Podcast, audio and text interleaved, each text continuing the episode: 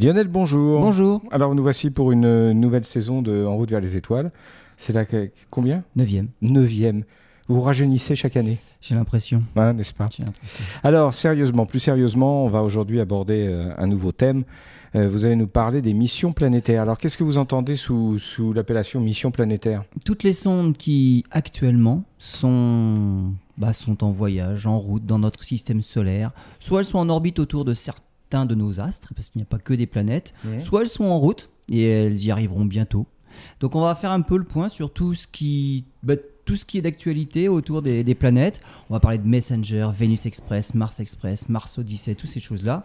En fait, il y a une armada de sondes qui envoie des données bah, des planètes, des relevés photographiques, de la spectroscopie, euh, qui analyse des rayonnements divers. Euh, et en fait, tout ça, c'est pour étudier bah, finalement la, formation et l'évolution de notre système solaire. Il y a trois planètes et la principale planète naine, hein, trois planètes géantes hein, qui ne sont actuellement pas observées et étudiées hein, de près. Donc il y a Jupiter, Uranus, Neptune et Pluton. Oui. Donc il y a quand même trois grosses planètes géantes et notre petite dernière qui est devenue une planète naine. On y reviendra. D'accord, alors j'imagine que vous allez aborder la question dans quelques instants, mais quel est l'intérêt de connaître l'évolution de notre système solaire? En deux, trois mots, vous y reviendrez, j'y suis sûr. C'est pour savoir en fait d'où on vient, si notre système solaire est unique. En fait, la question c'est ça surtout. Est-ce qu'il peut y avoir la vie ailleurs mhm. Quand on a compris comment se forme notre système solaire, finalement, on peut peut-être se dire que bah, c'est quelque chose de tout à fait banal finalement. Très bien, ben, on voit ça dans quelques instants. Alors Lionel, il y a quelques instants, vous nous parliez justement de l'étude de notre système solaire au travers de ces missions planétaires qui sont fort nombreuses, et vous nous citiez quelques planètes dont une, une planète naine qui, qui n'ont pas encore été observées. Alors plutôt, on y reviendra par la suite pour les futures missions, en tout cas celles qui sont en route mais qui n'ont pas encore donné tout à fait leurs résultats. On va commencer bah, par la première des planètes, Mercure.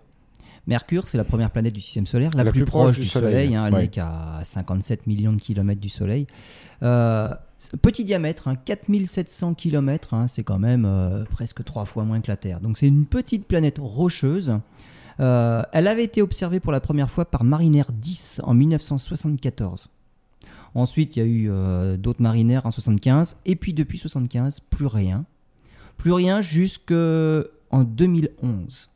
Donc il y a eu quand même pas mal d'années où Mercure n'a pas été visité. Donc avec les moyens actuels, évidemment, maintenant on a de magnifiques photos de la surface de, Mercure. Alors pour aller sur Mercure, c'est pas simple. C'est pas simple pour une raison, c'est qu'on envoie une sonde vers l'intérieur du système solaire. Et quand on envoie quelque chose vers l'intérieur du système solaire, ça accélère. C'est euh, la Terre, elle est à une certaine distance du Soleil, elle met un an pour, euh, faire sa révolution autour du Soleil. À la distance de Mercure, Mercure ne met que 88 jours pour faire la révolution. Pourquoi? Elle doit aller beaucoup plus vite pour compenser l'attraction du Soleil. Elle est beaucoup plus près du Soleil, le champ gravitationnel est plus fort, elle doit aller plus vite. Ça veut dire que quand on se rapproche du Soleil, on a tendance à être attiré par le Soleil. Ce qui veut dire que certaines sondes euh, pourraient être attirées directement par le Soleil et rater Mercure. Et bah, exactement. Donc c'est compliqué d'envoyer des sondes vers l'intérieur du système solaire, en particulier pour Mercure, qui elle est la plus proche. Et donc, pour mettre en orbite autour de Mercure la sonde Messenger, puisque c'est d'elle dont on va parler, il a fallu plusieurs orbites des orbites même qui allaient jusqu'à Mercure, qui revenaient vers la Terre, Vénus, qui repartaient à Mercure. Tout ça pour euh, déformer la trajectoire, pour freiner la sonde. Parce que sinon, elle arrive comme une balle à côté de Mercure, mais on ne peut pas la mettre en orbite. À la vitesse à laquelle elle arrivait initialement, aucune mise en orbite n'était possible autour de la planète. Donc la sonde avait une orbite complètement excentrique on pouvait la faire passer très près de Mercure, mais elle était éjectée très loin de l'autre côté, donc il fallait la freiner. Et ça, c'est pas simple. Donc vers l'intérieur du système solaire, mettre une sonde en orbite autour d'un astre, c'est quelque chose de compliqué. Donc on a quand même réussi. En 2011, on a la sonde Messenger qui arrive euh, autour de Mercure. La mission initiale, en fait, était prévue jusqu'en mars 2012. Il y a eu une première prolongation de un an. Et les responsables attendent actuellement le feu vert pour une deuxième prolongation. Euh, c'est souvent en fait ce qui se passe dans la plupart des, missions. Euh, il y a une mission initiale qui est prévue pour un, certain, temps. Et puis finalement, comme la sonde euh, est toujours en, finalement en bon état et qu'il y a toujours des réserves de carburant, en fait, c'est ça qui fait, qui fait la, fin d'une mission. Quand il n'y a plus de réserve de carburant, on ne peut plus corriger la trajectoire et on ne peut plus contrôler quoi que ce soit. Mais tant qu'il y a du carburant, on peut effectuer des manœuvres de contrôle et de correction. Et donc, on est toujours, on contrôle tout à fait toujours l'orbite de la, mission. Et régulièrement, ces missions-là qui, qui, sont encore viables sont régulièrement prolongées. Donc là, On attend le feu vert pour la deuxième prolongation. Messenger a d'ores et déjà accompli plus de 2000 orbites autour de Mercure. Donc pour une fois, on a la cartographie complète, intégrale. On a plus de 160 000 images. Et alors, ça donne quoi? Alors, ça donne un sol de fer et de titane. C'est très très en fait c'est très métallique c'est une planète rocheuse mais très métallique c'est important pour les, compagnies minières ça dans quelques années voilà, mais encore une fois, c'est pas facile d'aller vers Mercure. Et puis, bon, les conditions à la surface sont assez draconiennes. Hein. Hmm. Il n'y a pas d'atmosphère. Ça veut dire que euh, la chaleur n'est pas répartie uniformément autour de la planète. Il fait très chaud là où c'est éclairé, très froid là où ce n'est pas éclairé. Donc ça passe de tout l'un à tout l'autre. Euh, de 430 degrés, plus 430 degrés à moins 180 degrés. Il doit y avoir des cataclysmes avec ces différences de température. non, parce qu'il n'y a, a, pas de pression, il n'y a pas mmh. d'atmosphère, il n'y a rien. Il fait mmh. juste très chaud parce que quand c'est bombardé par le rayonnement solaire, et puis très froid lorsque c'est à l'abri du rayonnement solaire.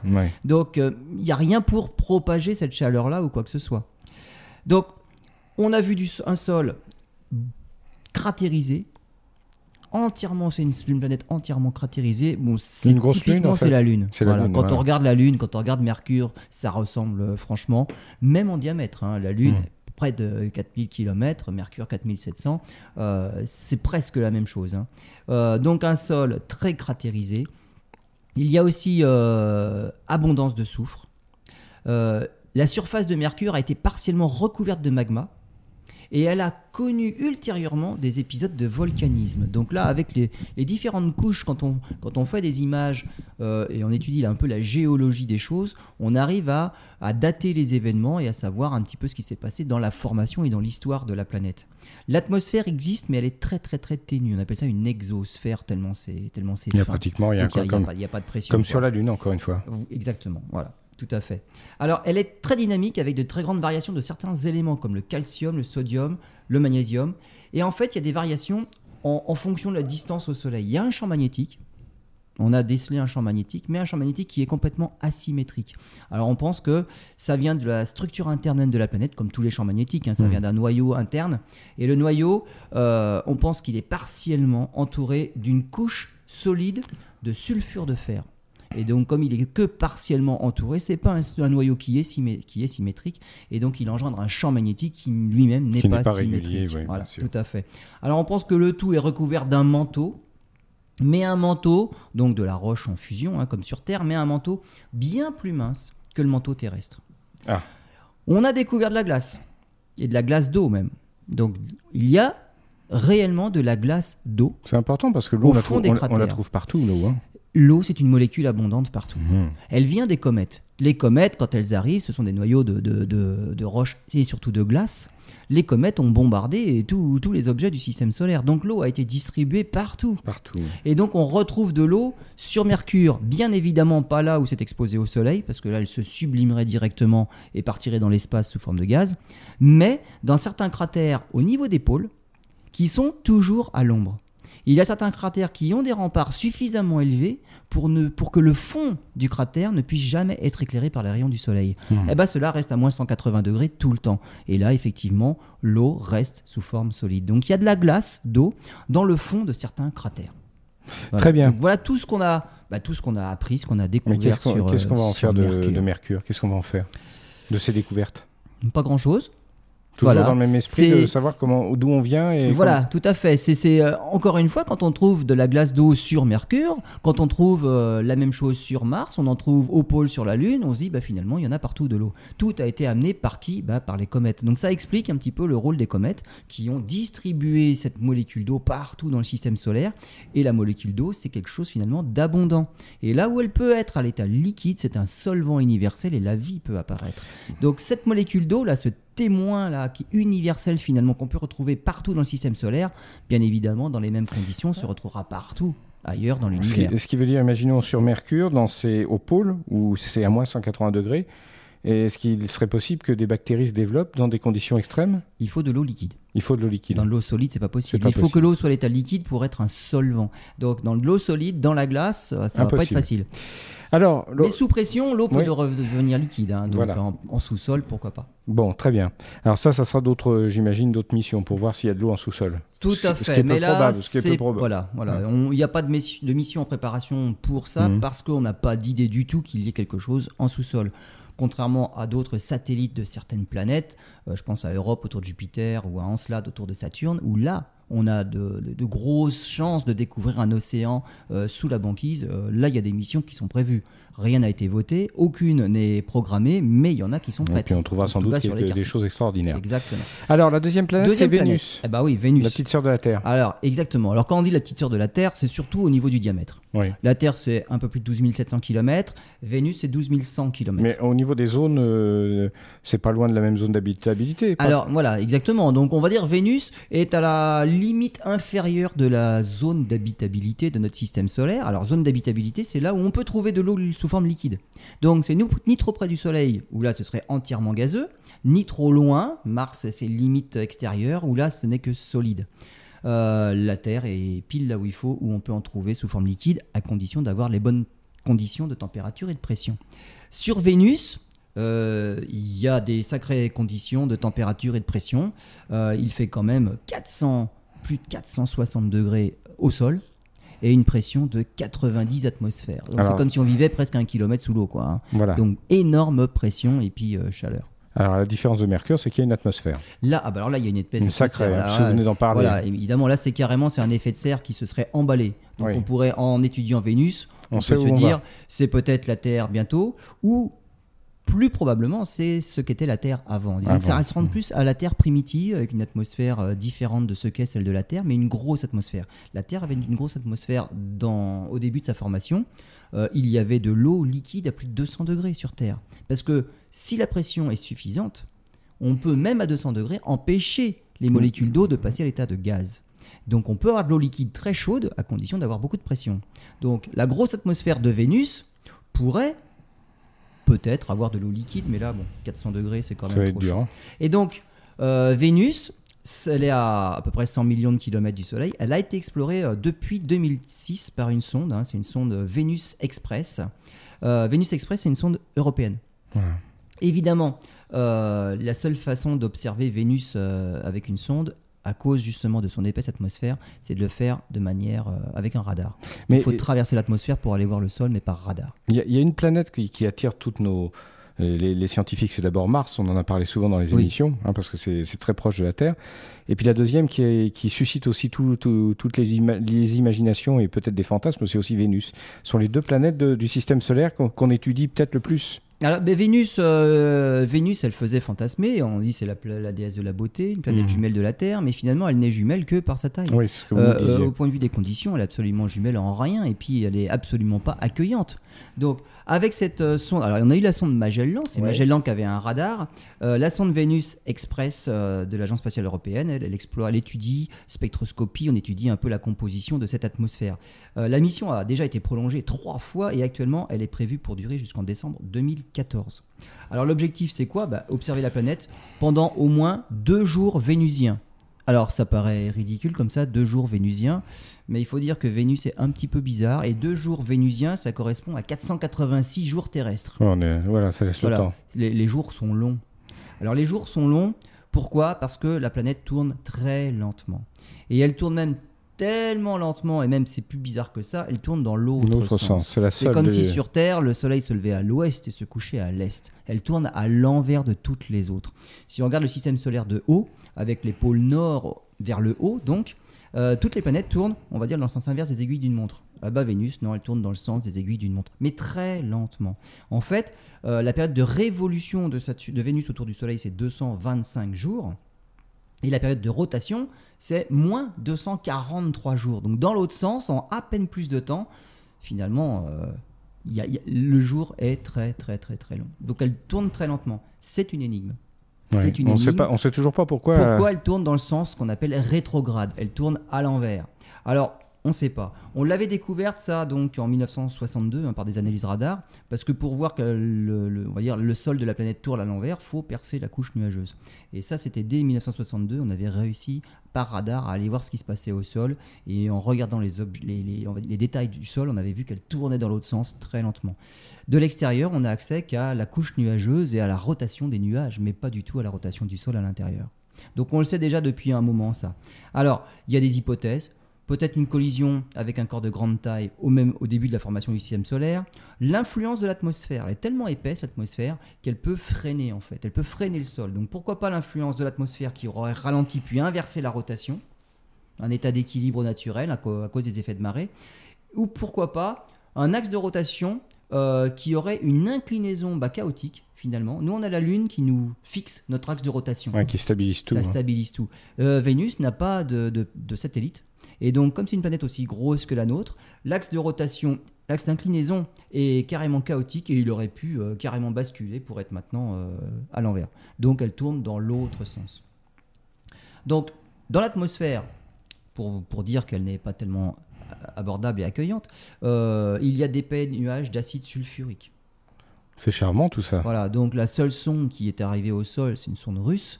Elle n'a pas duré longtemps parce qu'il fait très chaud, il y a beaucoup de pression et on est rongé par l'acide sulfurique, des pluies d'acide sulfurique. Donc c'est vraiment excellent.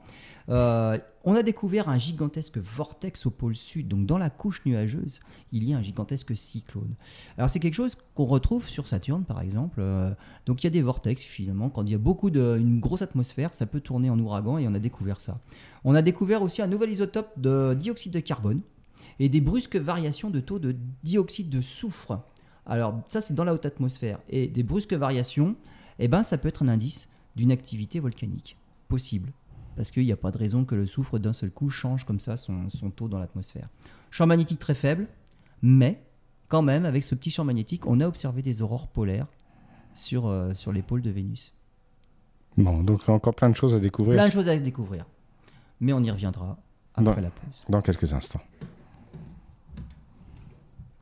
15 minutes déjà. Lionel, il y a quelques instants, vous étiez en train de nous parler des, des anomalies de la, euh, de l'originalité, si je puis m'exprimer ainsi, de, de, la planète, Vénus. Mais vous ne nous aviez pas tout dit. Elle y va en sens rétrograde autour du Soleil. Alors, euh, on a une nouvelle mission euh, qui, qui est partie déjà qui et qui avait un rendez-vous en 2010 avec la planète Vénus qui s'appelait Venus Climate Orbiter. Son autre nom, c'est Akatsuki. Pourquoi Akatsuki Parce que c'est la JAXA, voilà, l'agence spatiale japonaise, qui a envoyé cette sonde autour de, de Vénus et qui a, raté son premier rendez-vous avec la planète en 2010. Alors, le problème, c'est quoi? Elle a été, Cette sonde a été lancée le, 20 mai 2010 et le 7 décembre, elle ne se met pas en orbite. C'est-à-dire, tout comme pour Vénus, il ne faut pas rater sa mise en orbite. Tout comme Mercure. Euh, tout comme pour Mercure, comme tout à l'heure Messenger. Il ne faut pas rater sa mise en orbite parce qu'on on accélère, on va vers le Soleil. Elle est encore trop proche du Soleil. Donc, hmm. elle était bien autour de, de Vénus, mais il y a un problème de propulsion et son insertion en orbite échoue. Donc du coup, la sonde n'est toujours pas en orbite autour de Vénus, mais euh, bah, elle est en orbite autour du Soleil. Elle ne va pas pour autant s'écraser sur le Soleil. Donc elle a une orbite héliocentrique, donc c'est elle tourne autour du Soleil. Et il y aura deux autres tentatives de prévues, l'une en novembre 2015 et puis une autre en 2016. Euh, le problème, en fait, c'était lors de la mise à feu des moteurs en décembre 2010, il y a eu un mauvais fonctionnement d'une vanne. Alors c'est ce que pensent les ingénieurs euh, japonais maintenant et le mélange carburant-oxydant n'a pas été bon. Et la tuyère, qui était recouverte de céramique, a subi des températures plus élevées que prévu, et elle a sans doute été endommagée. Donc, lors de ce problème-là, à cause de cette vanne-là, ils ont même endommagé la tuyère. En novembre 2011, il y a eu trois manœuvres de correction de trajectoire. Et effectivement, ces manœuvres-là ont montré qu'il y avait un problème parce que la poussée qu'ils ont obtenue était dix fois inférieure à celle attendue. Donc il y a vraiment un problème de propulsion. Et les ingénieurs japonais estiment probable que le, le moteur continue actuellement à se détériorer. Ils essaieront la tentative de 2015 parce que c'est la plus proche, on va dire, et c'est celle. Peu probable. Si on attend plus en 2016, il y a encore moins de chances que ça réussisse. Mais déjà, c'est peu probable. Visiblement, il y a un hmm. problème. Le problème n'est toujours pas réglé. Lors des dernières tentatives, on a bien montré, on a eu quelques newtons au lieu des 500 newtons attendus. Donc la poussée est beaucoup plus faible que prévu. Il y a peu de chances que les Japonais réussissent à mettre en, hmm. orbite leur petite sonde Akatsuki. Bon. Alors ensuite, un petit peu plus loin. Bon, la Terre, on, a plein de hein. satellites en orbite, mais il y a la Lune. Un satellite, c'est pas une planète. Hein. Alors c'est un satellite. On envoie des sondes autour de nos satellites. Alors c'est la, une seule sonde actuellement en orbite, c'est la sonde Lunar Reconnaissance Orbiter de la NASA, c'est LRO. Et pourquoi une mission? Parce que la Lune, elle est si proche euh, depuis toutes ces missions, notamment avec l'homme sur la planète, euh, sur la Lune, les missions soviétiques à l'époque. On, devrait bien connaître notre euh, satellite. Mais en fait, quand on fait une exploration par l'homme, hmm. la différence avec une exploration automatique ou même simplement une mission en orbite, c'est qu'on est coincé dans un tout petit secteur. Oui. Et donc on ne peut pas explorer réellement ce qu'il y a un petit peu plus loin. Et peut-être que là où on a atterri, on a bien évidemment choisi le lieu d'atterrissage pour des raisons d'abord de sécurité, donc un endroit suffisamment plat pour pouvoir se poser sans trop de danger et pouvoir repartir. Évidemment, ces endroits-là ne sont peut-être pas les plus appropriés pour les géologues, pour d'autres, pour pouvoir étudier et trouver des choses intéressantes. Alors qu'est-ce qu'on veut y trouver encore Eh bien évidemment, on va trouver de l'eau. Ah oui, encore. Ah bah oui, bah toujours. Mais là, il faut aller au pôle. Et c'est pas là qu'on a envoyé les hommes des missions Apollo. Pas du hmm. tout. Donc, ça nous intéresse pas là où étaient les missions Apollo. Ce qui nous intéresse, c'est ailleurs. Et donc, cette petite sonde LRO est opérationnelle depuis 2009. Elle fait des cartes à haute résolution des deux faces de la Lune, hein, la face visible et la face cachée. Alors euh, la face cachée, c'est pas qu'elle reste toujours dans l'ombre, hein. c'est la face qui ne fait, qui ne, que la Lune ne nous montre jamais. Elle tourne au même, euh, elle tourne d'une façon synchronisée avec la Terre. C'est ça. Quand elle tourne euh, autour de la Terre, la Lune, elle fait aussi un tour autour d'elle-même. Donc elle nous montre toujours la même face. Mais il y a rien de mystérieux. Hein. Mais il y a rien de mystérieux. Non, non, c'est les effets de marée qui ont stabilisé, on va dire, la rotation de la Lune autour de la Terre. Ces mêmes effets de marée tendent à stabiliser la aussi la, rotation de la Terre par rapport à la Lune. Donc, elle nous ralentit. Hmm. Donc, tant qu'il y a des marées sur Terre, les marées font que la durée du jour, donc le 24 heures, là, augmente. Donc, la Lune nous ralentit. Donc, on est sur la Lune. Euh, et on, a, comparé en fait euh, bah, tout ce qu'on avait vu par exemple aux, images Apollo. Et on constate maintenant avec cette sonde euh, Lunar Reconnaissance Orbiter que la Lune continue de se refroidir. On observe des contractions. Par rapport aux années des missions Apollo, Maintenant, on voit qu'il y a quand même toujours une évolution, il y a des changements. La Lune n'est pas un astre complètement mort. Il y a encore une chaleur interne. Parfois, on observe des dégazages. Depuis la Terre, hein, on voit un panache de gaz. Alors, c'est tout à fait euh, fortuit, euh, c'est imprévisible. Donc, quand on arrive à l'observer, on a de la chance, c'est qu'on regardait ce qu'il fallait au bon moment. Mais quand on étudie tout ce que l'on voit maintenant par rapport à ce qu'on savait à l'époque des missions Apollo, on voit que bah, la Lune continue à évoluer. Quand même... Il y a des petits séismes sur la Lune. D'accord. Donc elle se refroidit, en se refroidissant, elle se contracte, il y a des mini-séismes. Donc on voit que la Lune évolue toujours. C'est un elle peu comme pas fini de se refroidir. un brasier qui est en train de s'éteindre dans une cheminée. Voilà, mais tout comme la Terre. Tout comme la Terre aussi. Il y a de la chaleur au centre. Il n'y a absolument pas équilibre thermique entre le centre et l'extérieur. Donc la Terre se refroidit, elle perd de la chaleur. Il y a du volcanisme, il y a de la tectonique des plaques, il y a de la dérive des continents. Il y a plein de choses. La Terre n'est pas un astre mort parce qu'il y a une chaleur interne. Lorsque tout sera mort à l'intérieur, ah, il n'y aura plus de dérive des continents. Hein. Il n'y aura plus de volcanisme, il n'y aura plus rien. Ouais. Bon, il fera plus froid aussi sûrement. C'est probable. Voilà. Puis c'est dans très longtemps, donc on est tranquille. Alors, une des autres missions de LRO, comme on le disait, c'est la recherche d'eau. Et en fait, ça a été confirmé lors de crash. Alors, euh, LRO avait une deuxième mission, c'était envoyer, euh, envoyer un bolide, un pénétrateur, et donc un bolide qui s'est écrasé sur la, sur la surface de la Lune. Et ce qu'on voulait observer, c'est dans le panache de débris, de poussière formés lors de, de l'impact sur la Lune, analyser en spectroscopie la composition de ces, de ces poussières, de, voilà, de ce nuage de débris-là. Et effectivement, on a trouvé la signature de l'eau dans le panache après impact. Euh, les mesures de température sur la Lune sont parmi les plus basses du système solaire. Ah oui. Près de moins 250 degrés, là où c'est jamais éclairé. Hmm. Donc très très très bas. Comment ça s'explique? Bah, il n'y a pas d'atmosphère, donc c'est directement. Puis on est euh, plus loin du Soleil. Ah bah voilà, nous on est, à 150 millions de kilomètres. Euh, hmm. Donc par rapport à Mercure, où il faisait moins 180 degrés, mais à 50 millions, là on est à 150 millions, moins 248 degrés, donc c'est très très très froid. Donc sur la Lune, bah pas grand chose pour l'instant. Il n'y a qu'une seule sonde en orbite. Évidemment, on a plein de missions dans les cartons. Pour l'instant, rien n'a été voté. Sur la Lune, on a surtout découvert que dans cette petite couche qu'on appelle le régolithe, la surface de la Lune. En fait, c'est de la roche normale, mais après tous les bombardements météoritiques, d'astéroïdes, suffit d'observer la Lune, il y a des cratères partout. Finalement, tout ça, ça s'est recouvert d'une petite poudre. Donc, on appelle ça le régolithe, cette espèce de farine, une poussière, mais vraiment avec des grains fins. Et là-dedans, dans, cette, dans, cette surface, dans cette couche-là, on arrive à, on a détecté qu'il y avait la présence d'hélium 3. L'hélium 3, c'est un isotope de l'hélium, et c'est avec ça que l'on peut faire euh, facilement des réactions de fusion nucléaire. C'est avec l'hélium 3 qu'on peut bah, faire des réactions qui ne sont pas radioactives. Donc c'est de la fusion propre en plus. D'accord, c'est pour ça que ça nous intéresse. Il y aurait un intérêt, voilà. C'est pas très loin. Mhm. Ce serait peut-être pas si compliqué à exploiter. Donc vaut mieux bah, envoyer plutôt de l'automatique d'abord, mais c'est pas compliqué non plus d'y implanter des bases permanentes parce qu'il suffit de faire des structures gonflables ou un petit peu solides. On cache ces structures sous du régolithe. Comme ça, on est protégé des rayons du soleil, des rayons cosmiques. Donc c'est pas très très compliqué à faire. Il y a évidemment plein de projets euh, qu'on aimerait réaliser, mais encore faut-il voter les budgets. Bon, alors maintenant on va aborder une vraie planète, et ah. celle qui nous fait fantasmer encore plus, Mars. Pas, plus vraie que les autres, mais en tout cas autour de Mars, euh, il y en a. Il y en a. Mars, Mars est différent des autres, c'est que c'est une planète externe on s'arrange pour lancer les sondes. externe. Externe, c'est-à-dire c'est à l'extérieur de l'orbite de la Terre. Voilà, c'est plus loin que la Terre. Donc là, on est plutôt dans les 200 millions de kilomètres. Euh, la Terre, c'est 150, Mars, c'est plutôt à 200. Donc c'est 50 millions de kilomètres au-delà. Zone d'habitabilité également Toujours, mais alors euh, limite externe. Limite externe. Limite externe. Sur Mars, euh, il y a eu de l'eau liquide. Alors là, il suffit de regarder les photos. On voit très bien que ça a coulé pendant longtemps. Mais il n'y a plus d'eau liquide à la surface. Il y a de la glace en sous-sol, mais plus d'eau liquide à la surface. pour envoyer des sondes sur Mars, il faut s'arranger pour le faire au bon moment. C'est-à-dire que lorsque la Terre, qui va plus vite que Mars sur son orbite, puisqu'on est à l'intérieur, lorsque la Terre rattrape Mars, si on lance une sonde à ce moment-là, elle va rapidement vers la planète Mars. Lorsque l'on passe ce, moment-là et la Terre s'éloigne de Mars, c'est pas la peine de tirer en arrière, ça va prendre des années avant de récupérer Mars. Donc en fait, il y a une fenêtre de tir qui s'ouvre tous les deux ans. On approche de Mars tous les deux ans. Et on voit Mars, donc pour les astronomes amateurs, bon, ils connaissent très bien le problème, c'est qu'on ne voit Mars que tous les deux ans.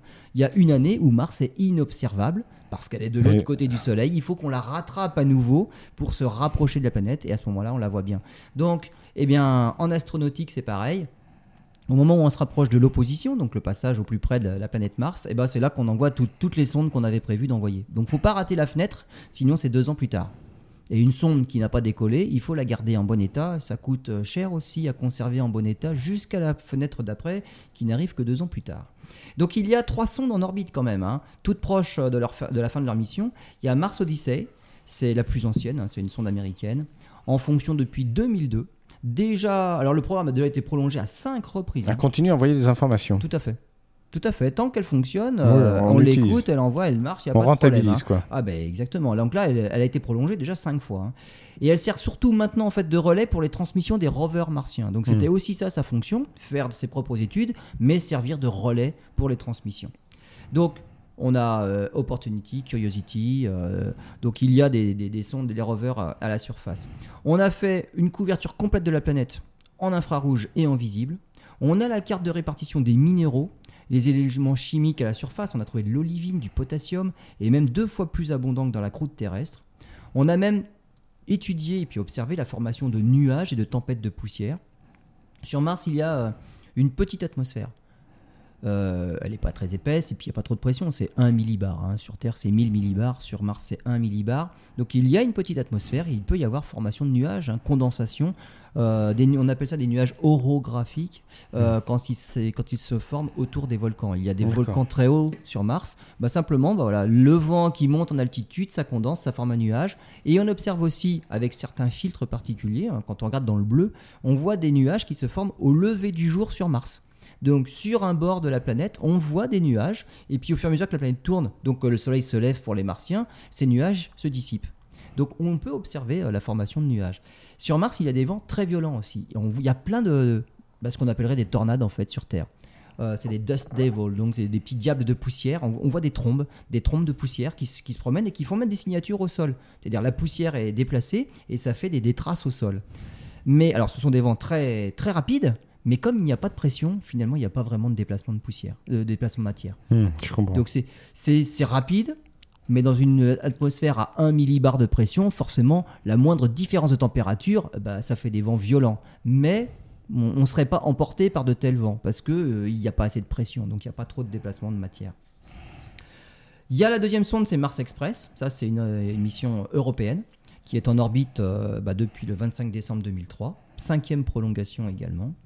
elle, elle étudie l'environnement martien, couche atmosphérique, composition de l'atmosphère et ses interactions avec le vent solaire. Mars avait un champ magnétique avant. Mars n'a plus de champ magnétique parce que justement c'était une planète trop petite elle a fini par perdre son champ magnétique et sans champ magnétique, elle a exposé son atmosphère au rayonnement solaire. Nous, on est protégé par notre champ magnétique. Donc les particules du Soleil font le tour, il y a un bouclier magnétique qui les empêche de réellement interagir avec notre atmosphère. Et du coup, on pense que Mars, c'est comme ça qu'elle a perdu d'une part son atmosphère. Sans atmosphère, plus de pression, et sans pression, plus d'eau liquide. Mais à l'époque de sa formation, il y avait un champ magnétique, une atmosphère, suffisamment de pression pour avoir de l'eau liquide. évidemment, Mars a évolué comme ça. Euh, on a détecté aussi la présence de méthane. Là, on a été surpris parce que une sonde en orbite est confirmée par les télescopes au sol, les télescopes terrestres. D'un seul coup, il y a eu beaucoup de méthane. Le méthane, c'est un, un, gaz qui, apparaît, mais qui disparaît relativement rapidement. Donc on s'est dit, tiens, il y a encore quelque chose sur Mars. Euh, il, y a quelque chose actuel qui, se passe. Voilà. Alors le méthane, l'intérêt, c'est qu'il peut être d'origine biologique. oui, voilà. Il peut aussi être d'origine chimique, purement chimique, mais d'origine biologique. C'est intéressant. Euh, dernièrement, Curiosity vient de confirmer ce que l'on pensait sur Mars, c'est-à-dire pratiquement rien. Donc il a infirmé les mesures que l'on avait faites justement au début des années 2000. Mmh. Maintenant on commence à comprendre pourquoi. Les télescopes au sol, quand ils mesurent le méthane présent sur Mars, il faut évidemment corriger ces mesures de tout le méthane présent sur Terre, parce qu'on traverse déjà l'atmosphère terrestre mmh. avant de pouvoir mesurer ce qui se passe sur Mars. Si la correction n'est pas bonne, si la correction n'est pas précise, ben on attribue à Mars beaucoup plus de méthane qu'il y en a. Évidemment, euh, mesurer d'ici donc euh, d'une cinquantaine ou d'une centaine de millions de kilomètres par rapport à la, au rover qui est sur place et qui mesure à 1 mètre du sol, bon bah, le rover qui est à 1 mètre du sol euh, a des résultats beaucoup plus précis. Mmh. Sur Terre, c'est 1800 parties par million pour le méthane. Sur Mars, on est à 1, une partie par million. Donc il y a vraiment quand même très très peu de méthane. Ça peut être d'origine purement chimique. Et de temps en temps, Curiosity tourne la tête. Plutôt que d'étudier le sol, il regarde euh, plutôt vers le Soleil. Et euh, bah, il a observé euh, récemment en fait le passage de Phobos devant le Soleil. Donc on appelle ça un transit. Alors il n'y a pas eu éclipse totale parce que Phobos est trop petit, trop petit ou trop loin l'un des deux. Il fait 27 km, il est à 900 km d'altitude. Eh ben, il n'est pas assez gros pour couvrir le disque solaire vu de la planète. Mais il est passé devant. 900 km d'altitude, c'est rien. Bah, voilà, ça tourne très vite, hein. c'est pas loin. Mais c'est petit, c'est 27 km aussi. Euh. et donc, il n'est pas, il pas assez gros pour couvrir tout le soleil. Donc, euh, c'était juste un transit, ce n'était pas une éclipse totale. Donc, de temps en temps, c'est pour faire une belle photo comme ça. Voilà. on va passer à autre chose dans quelques instants.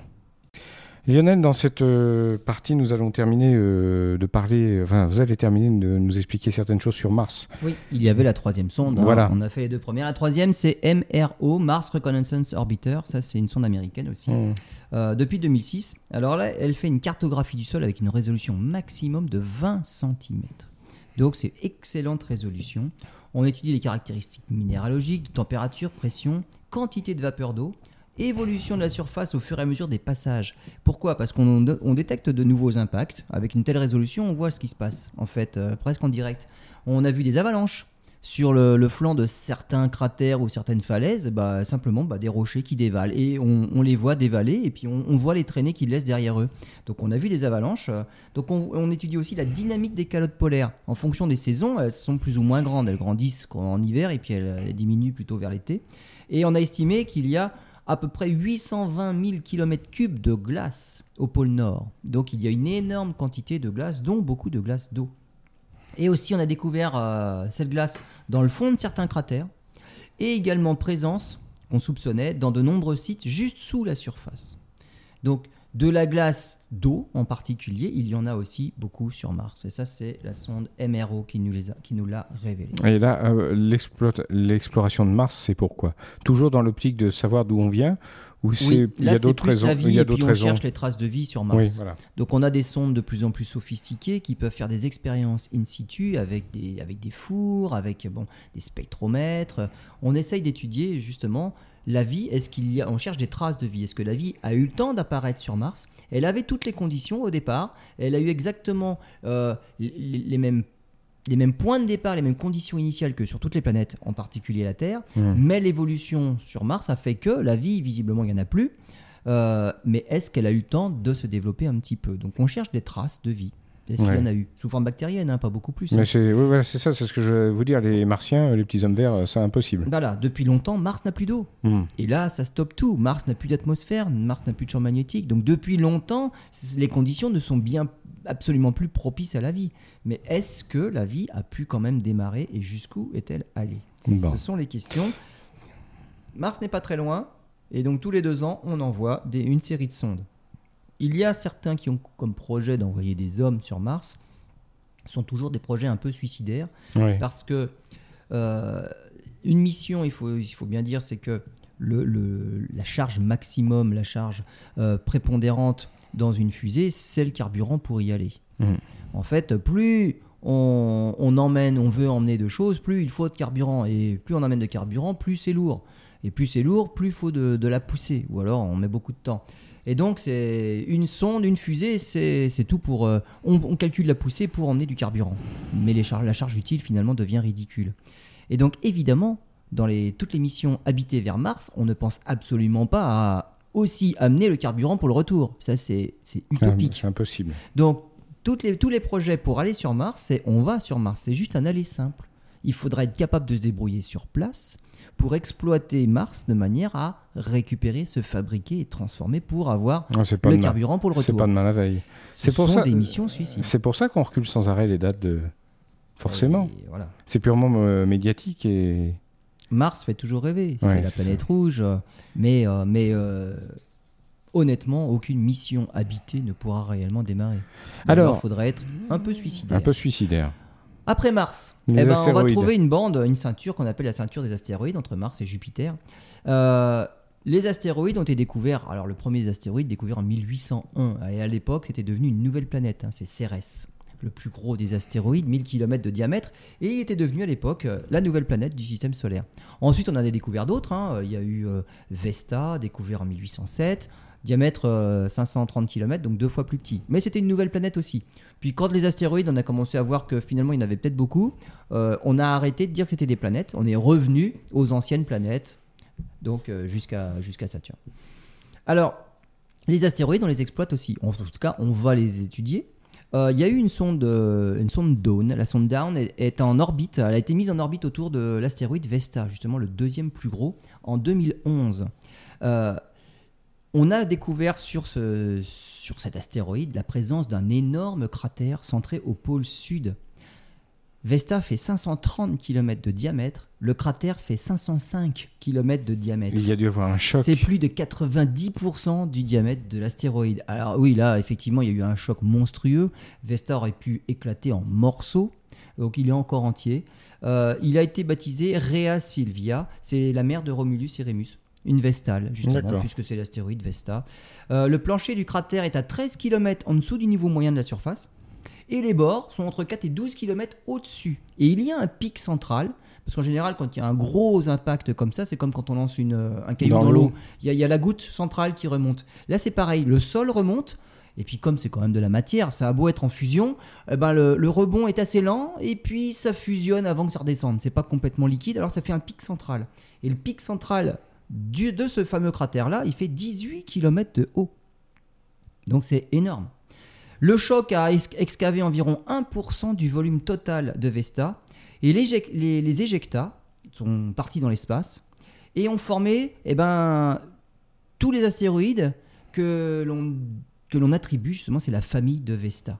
Alors ce sont des fragments de Vesta euh, des fragments de près de 10 km, hein, certains, hein, qui indiquent que le choc euh, n'est pas plus vieux que 1 milliard d'années. Donc c'est quelque chose qui est assez récent en fait dans l'évolution. 1 mm. milliard d'années. Hein. Euh, on a fait de la spectroscopie avec le, télescope spatial Hubble et ça indique que le cratère a pénétré plusieurs couches de la croûte jusqu'au manteau parce qu'on a découvert la signature de l'olivine. Et l'olivine, c'est franchement loin de la surface. Mm. Euh, composition des roches en surface, bah, des minéraux riches en fer, magnésium, on a trouvé de l'hydrogène, potassium, thorium, uranium. Les astéroïdes, pourquoi on s'y intéresse? Ce sont des mines. Des mines de minéraux. ça veut dire qu'on saura où aller le jour où on aura la capacité technologique d'aller exploiter le tout ça. Le jour où ça deviendra rentable d'aller là-bas, euh, évidemment. Évidemment, il faudra arrêter sur Terre parce qu'on aura probablement un peu tout épuisé. Mais là, il, mais il y en a des quantités faramineuses. Donc les astéroïdes, c'est l'avenir. Évidemment, c'est l'avenir. Quand ce sera rentable. Après Vesta, il y a Toutatis. Toutatis, c'est beaucoup plus petit que Vesta. Hein. Il fait 4 km sur 2 km. Hein. C'est une petite cacahuète. Il a été survolé en fait par une, euh, par une sonde lunaire chinoise, Chang'e 2, en décembre 2012. Alors en fait, elle était d'abord autour de la Lune et puis après elle a changé d'orbite. Et elle a frôlé Toutatis à 3 km et elle a pris des dizaines d'images. Euh, elle a toujours du carburant et elle a été redirigée pour croiser un autre euh, astéroïde qui s'appelle Apophis, puis Tukmit dans les prochaines années. alors Apophis, lui, il est célèbre parce que c'est celui qui fait partie des astéroïdes potentiellement Puis vous nous en avez parlé souvent. Qui passe, euh, il fait des passages rapprochés de la Terre. Donc, pour en savoir un peu plus sur cet astéroïde-là, eh bien, on va y envoyer une sonde qui va essayer de l'étudier de plus près. Donc, plein de choses sur les astéroïdes. Mmh. Il y a plein d'astéroïdes.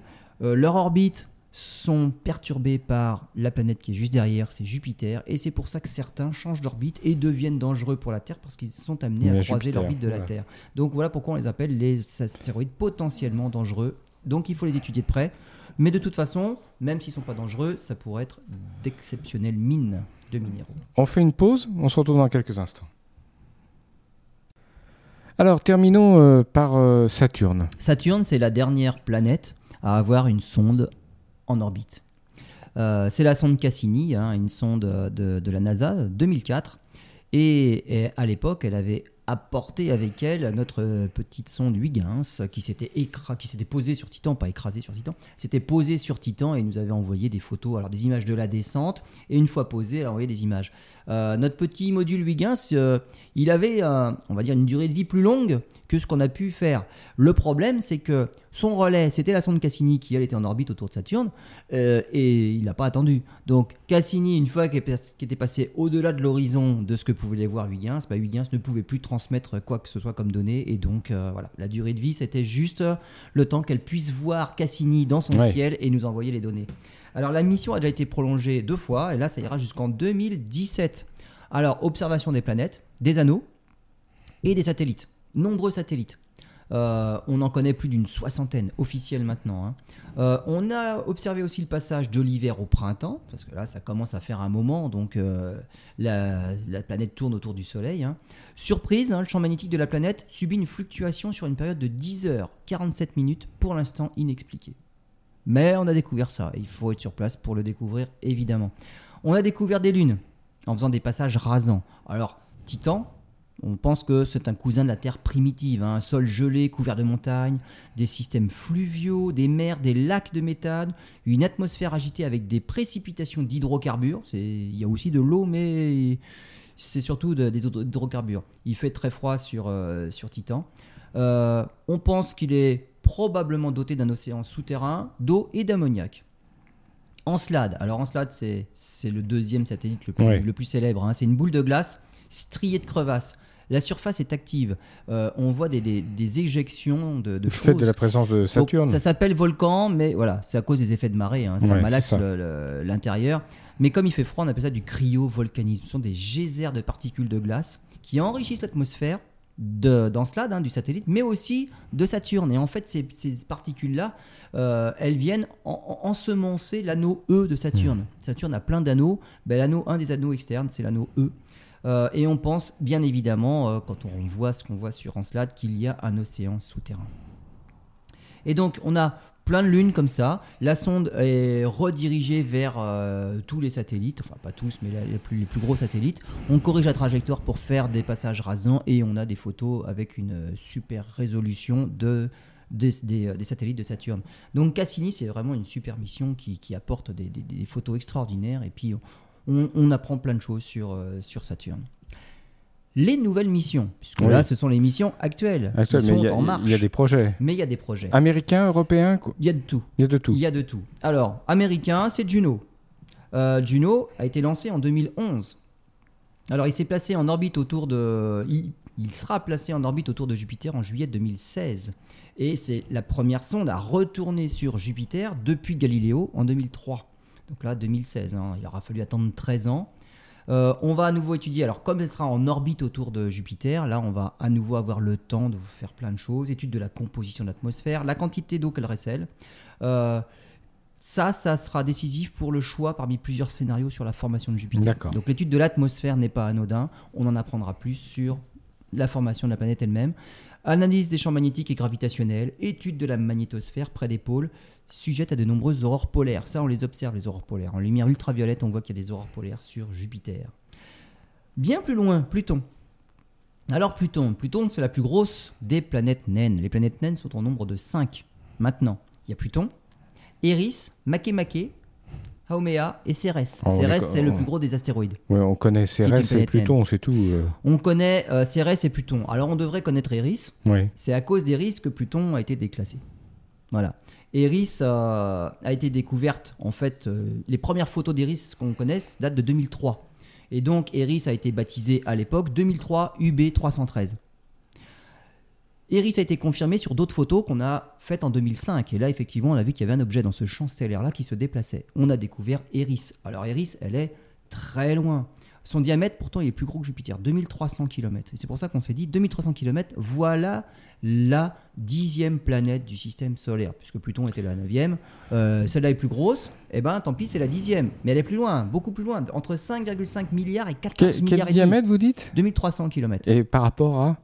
Pour Pluton Oui. Ah ben, non, parce que vous avez, parlé de Saturne, vous avez parlé de Saturne à l'instant, c'est pour ça. Saturne, 120 000 km. Là, c'était les planètes géantes. Là, hein. les gazeuses géantes. Hein. Non, non, Pluton hmm. est beaucoup plus petit. Eris est plus grosse que Pluton. Et voilà pourquoi le débat a fait rage en 2006. Et euh, les débats étaient tellement houleux que finalement, de 2003 UB 313, les astronomes se sont mis d'accord sur Eris, qui est quand même la déesse de la discorde. c'est bien vu. Hein. Ils ont de l'humour. Donc déesse de la discorde. Depuis, on a découvert que Eris avait un satellite, Dysnomie, c'est la déesse de l'anarchie. Autant continuer hein, dans, le même principe. Alors, il y a d'autres candidats. Hein. Charon, qui est le, un des plus gros, c'est le plus gros satellite de Pluton, c'est aussi un candidat pour faire partie des planètes naines. Et puis, il y en a d'autres Sedna, Kaoar, Orcus, bon, on des, moins connus. On n'arrête plus là. Mais avec les télescopes toujours plus puissants, on en découvre d'autres. C'est ça des objets trans-neptuniens. Au-delà hmm. de Neptune, on arrive dans un monde où il y a plein de petits corps et des corps pas si petits que ça. Et c'est à cause d'eux que Pluton, on a découvert que, bon, bah oui, franchement, elle faisait partie d'une autre famille, mais n'avait rien à voir avec les planètes. Il y a une sonde qui va vers Pluton. Voilà pourquoi je parle de Pluton. La sonde New Horizons, les nouveaux horizons. Elle atteindra Pluton le 4 juillet 2015. Alors 4 juillet, hein, c'est la fête nationale américaine. Comme par hasard. Bah, euh, presque, mais je pense que c'est pas un hasard. 4 juillet 2015.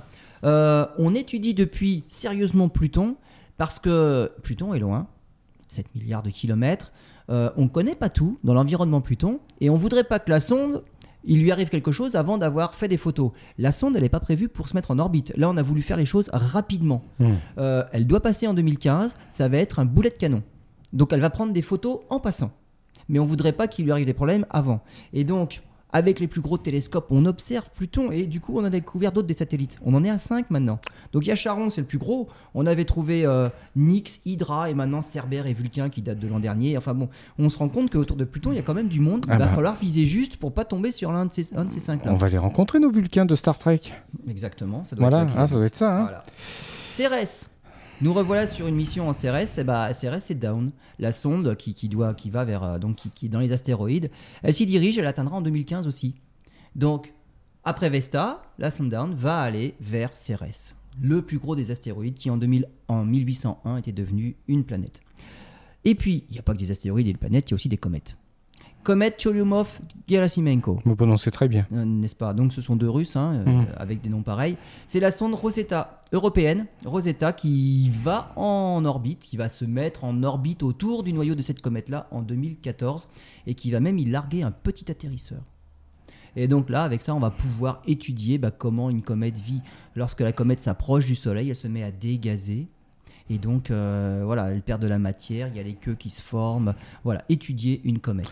Et, puis, il y, a deux autres planètes, vous avez terminé l'émission sur, à propos d'elles, dont on parle très peu en fin de compte. Uranus et Neptune. Oui.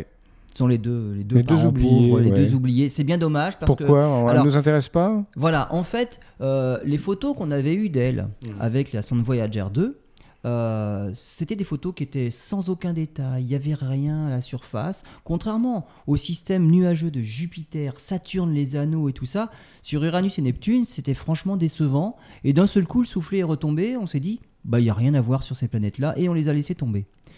Avec nos nouveaux télescopes, et peut-être aussi avec une nouvelle position d'Uranus autour du Soleil, euh, on se rend compte que, mais il y a plein de choses qui bougent dans l'atmosphère d'Uranus. On y voit des tempêtes, on y voit des nuages d'ammoniac, on y voit plein de choses. Et là, ça devient beaucoup plus intéressant. Et ce sont des planètes qui n'ont pas connu le même développement que Jupiter et Saturne, qui sont beaucoup plus grosses. Jupiter, c'est 143 000 km de diamètre, Saturne, c'est 120 000. Là, on tombe à 50 000. C'est deux à trois fois plus petit finalement que Jupiter et Saturne. Simplement parce qu'elles sont tellement loin qu'il y avait moins de matière et donc elles ont eu un développement un peu différent. Mais il y a aussi autre chose. Uranus est connu depuis longtemps pour avoir un axe de rotation un peu bizarre. L'axe de rotation de la Terre, c'est 23 degrés, c'est un petit peu incliné. L'axe de rotation d'Uranus, c'est 98 degrés. Et là, on ne s'explique pas pourquoi cette planète-là a un axe de rotation qui est complètement basculé par rapport à, son, à son plan dans lequel elle orbite. Alors, l'hypothèse, c'est une collision avec une grosse planète juste après sa formation. Cette hypothèse-là, c'était celle qui venait naturellement à l'esprit, mais on y opposait quand même un argument de, choc, hein. c'est que les satellites sont aussi dans le plan équatorial de la planète. C'est-à-dire qu'ils sont inclinés de la même façon que la planète. C'est bizarre ça. S'il y avait eu choc avec la planète, comment les satellites ont-ils pu bah suivre Voilà. Donc là, on avait ce problème-là qui, bah, qui, nous embêtait.